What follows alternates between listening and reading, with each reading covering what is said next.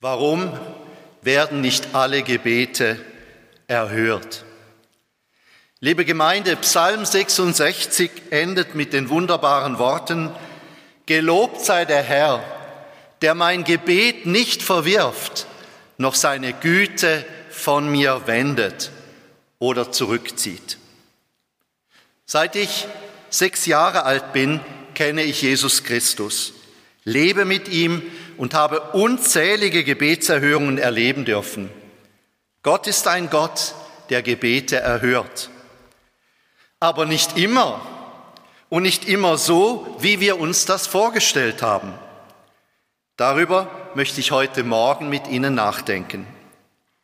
Vor einigen Jahren beteten wir als Kirchenvorsteher mit meiner Frau Miriam, die am folgenden Tag eine schwere Operation an der Halswirbelsäule vor sich hatte.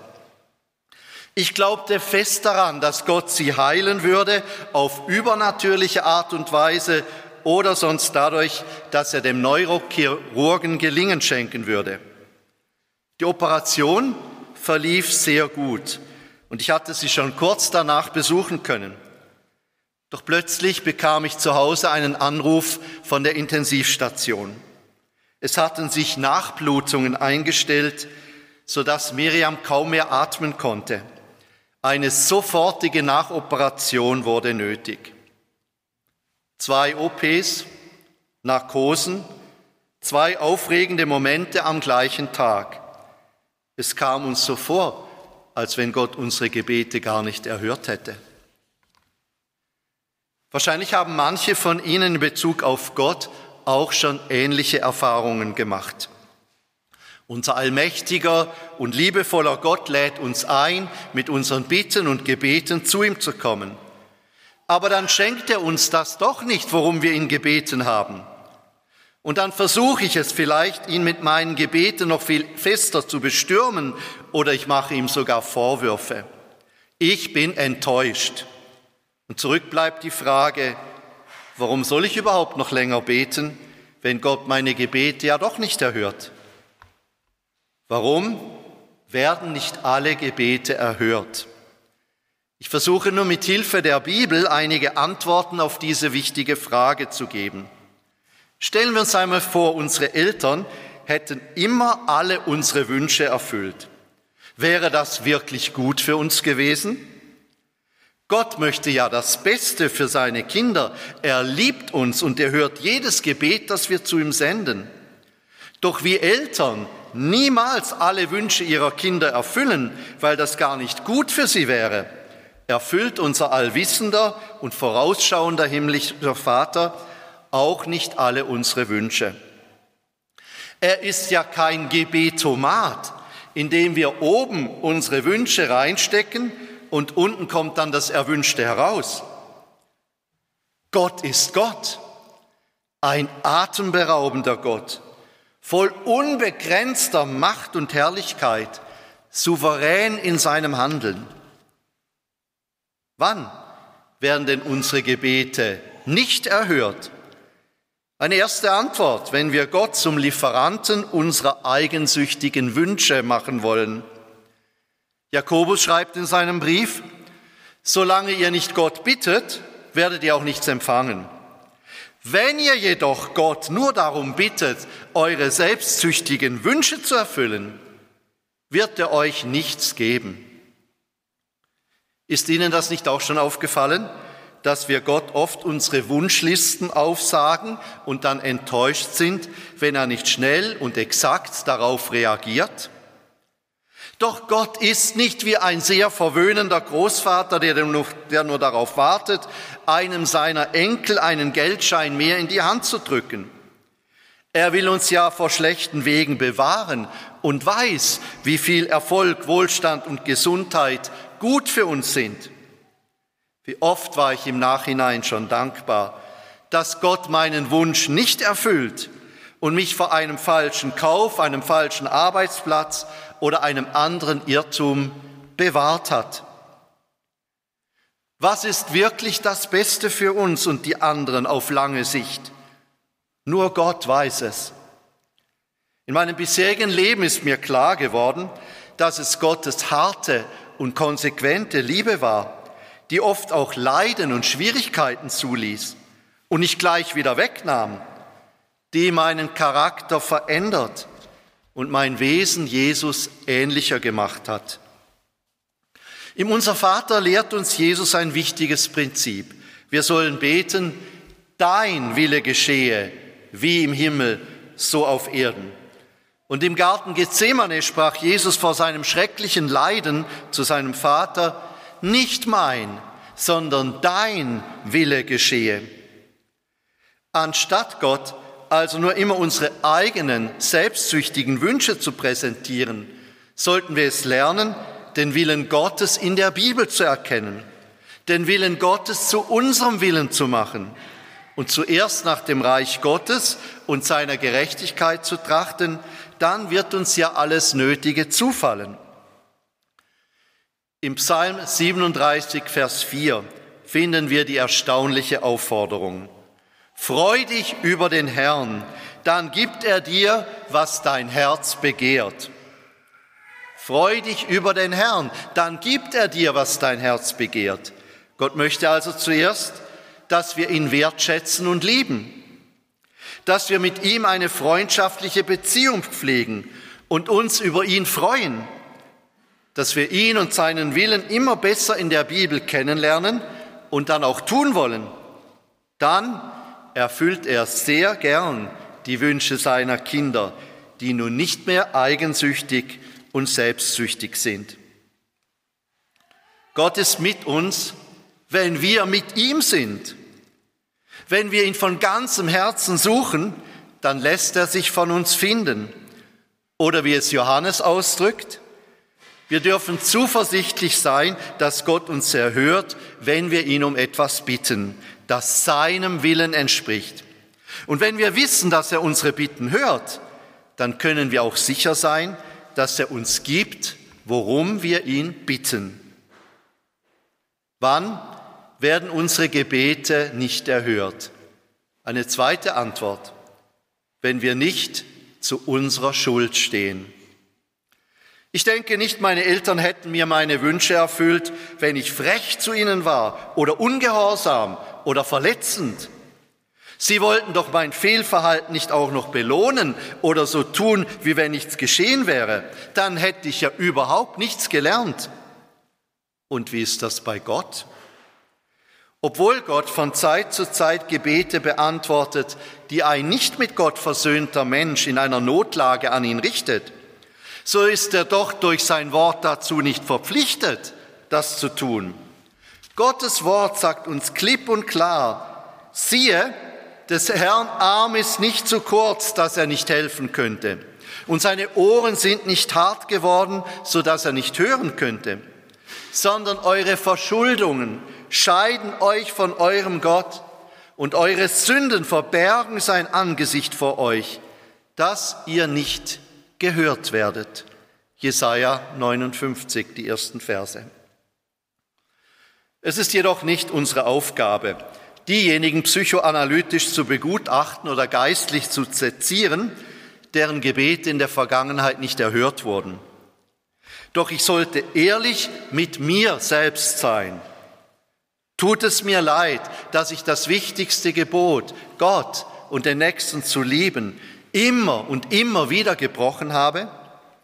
Bereue ich, dass ich meinen Gott, meinem Gott und seinem Willen mit Gleichgültigkeit, Desinteresse oder sogar mit Ablehnung begegnet bin?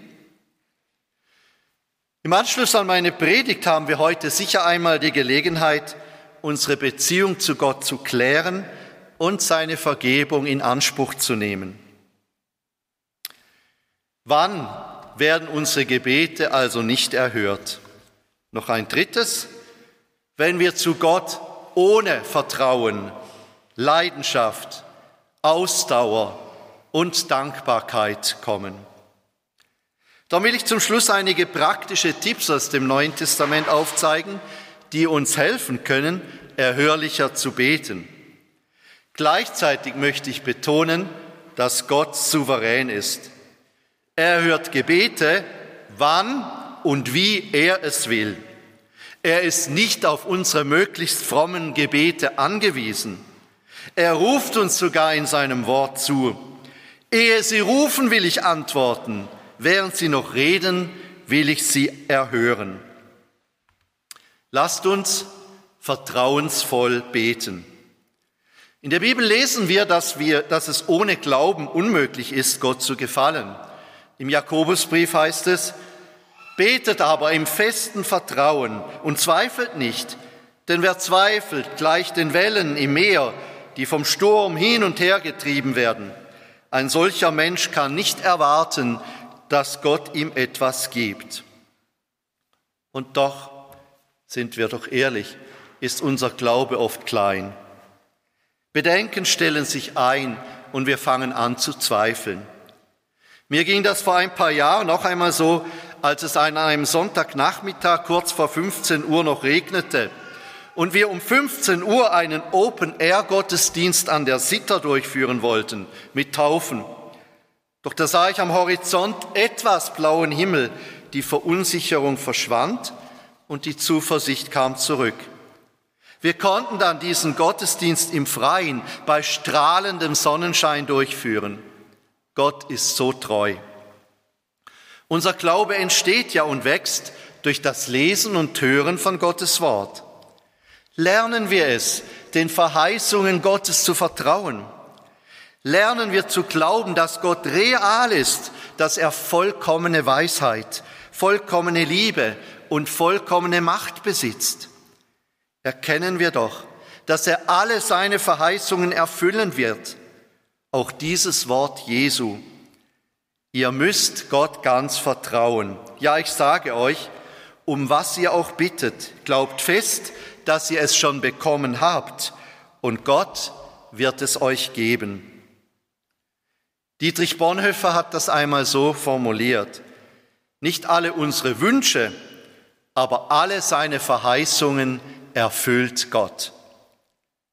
Gottvertrauen ist die Einstellung, die wir haben, sollten, um wirkliche Antworten auf unsere Gebete zu erhalten. Aber wir dürfen Gott auch demütig um dieses Vertrauen bitten. Und er kennt unsere Herzen und versteht uns total. Einmal kam ein verzweifelter Mann mit seinem kranken Sohn zu Jesus und sagte, hab doch Mitleid mit uns, hilf uns, wenn du kannst. Wenn ich kann? fragte Jesus zurück. Alles ist möglich, wenn du mir vertraust. Verzweifelt rief der Mann, ich vertraue dir ja, hilf mir doch meinen Unglauben zu überwinden. Da heilte Jesus seinen Sohn. Es geht also nicht um einen möglichst perfekten Glauben, den wir haben müssten, damit Gott unsere Gebete erhört. Auch als Glaubender habe ich oft noch Zweifel wie dieser Vater der trotz aller Glaubensschwäche Jesus um Hilfe bat und erhört wurde. Der Pionier und Gründer der China Inlandmission Hudson Taylor hatte recht mit seiner Aussage, wir brauchen keinen großen Glauben, sondern nur Glauben an einen großen Gott. Und dieser Glaube ist manchmal so klein wie ein Senfkorn. Trotzdem dürfen wir ganz ehrlich zu Gott kommen und ihm unsere Anliegen bringen. Jesus lädt jeden Menschen herzlich zum Gebet ein, auch Sie, liebe Gottesdienstbesucher, und er verspricht, bittet und es wird euch gegeben, sucht und ihr werdet finden, klopft an und es wird euch geöffnet werden. Denn wer bittet, der empfängt, wer sucht, der findet und wer anklopft, dem wird geöffnet. Oder ist einer unter euch, der seinem Sohn einen Stein gibt, wenn er um Brot bittet? Oder eine Schlange, wenn er um einen Fisch bittet?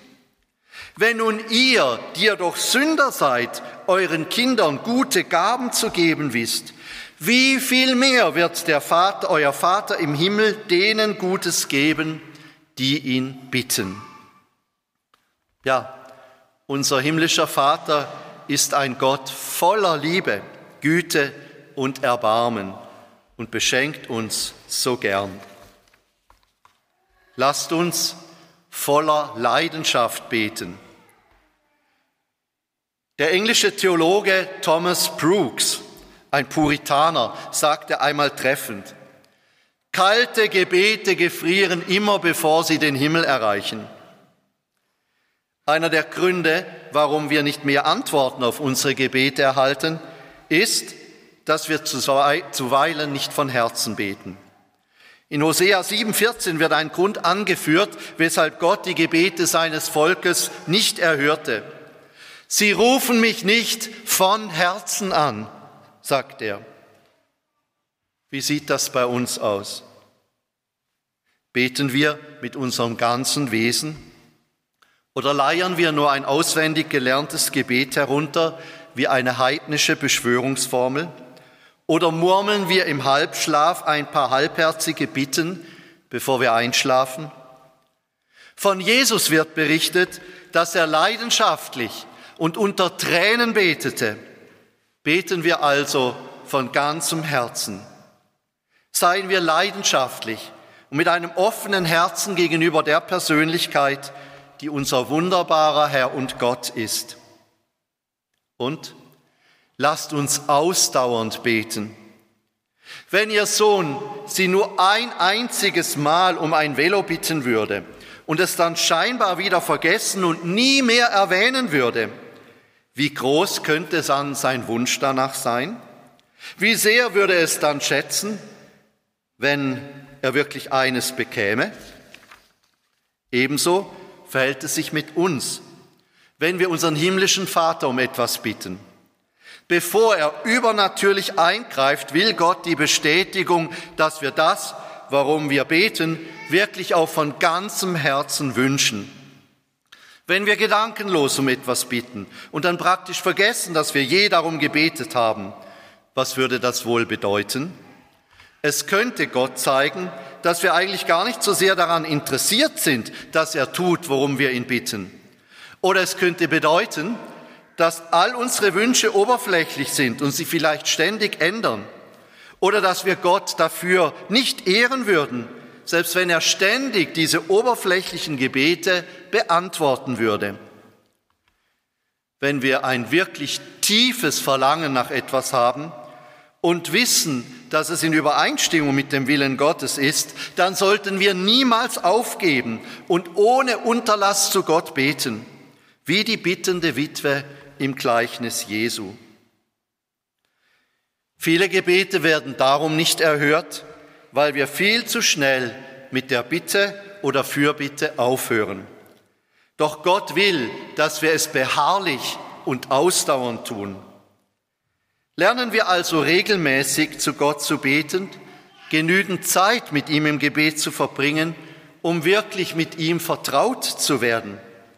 Jesus machte das so, ebenso David und auch Daniel, der einmal drei Wochen lang von Herzen betete und fastete, bis Gottes Antwort kam.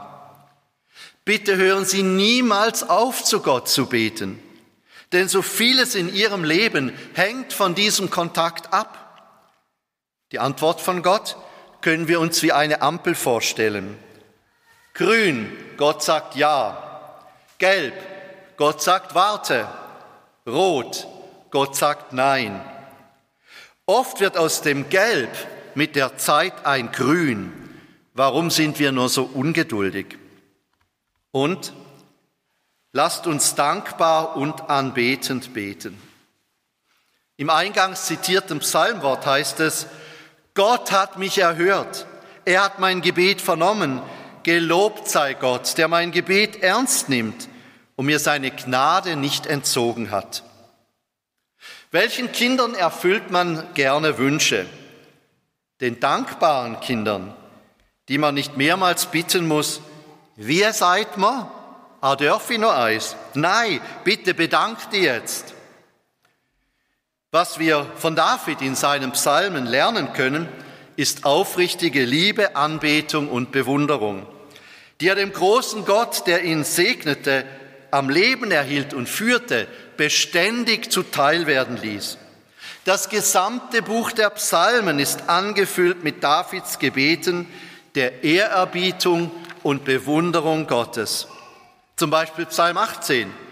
Herzlich lieb habe ich dich, Herr, meine Stärke.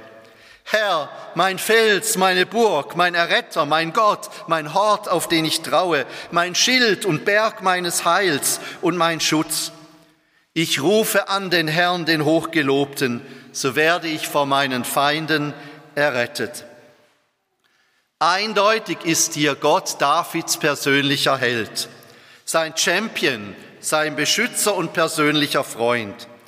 David freut sich und jubelt angesichts der Weisheit, Stärke und Majestät des großen Gottes.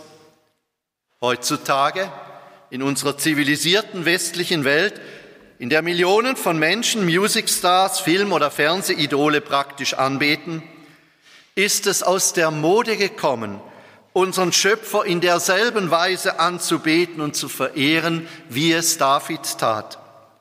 Doch statt dieser, diese eitlen und oft fehlgeleiteten menschlichen Stars anzubeten, sollten wir den großen Gott verehren, der uns das Leben und jeden Atemzug schenkt, den Vater des Lichts, der uns alle gute Gabe und alle vollkommene Gabe gibt.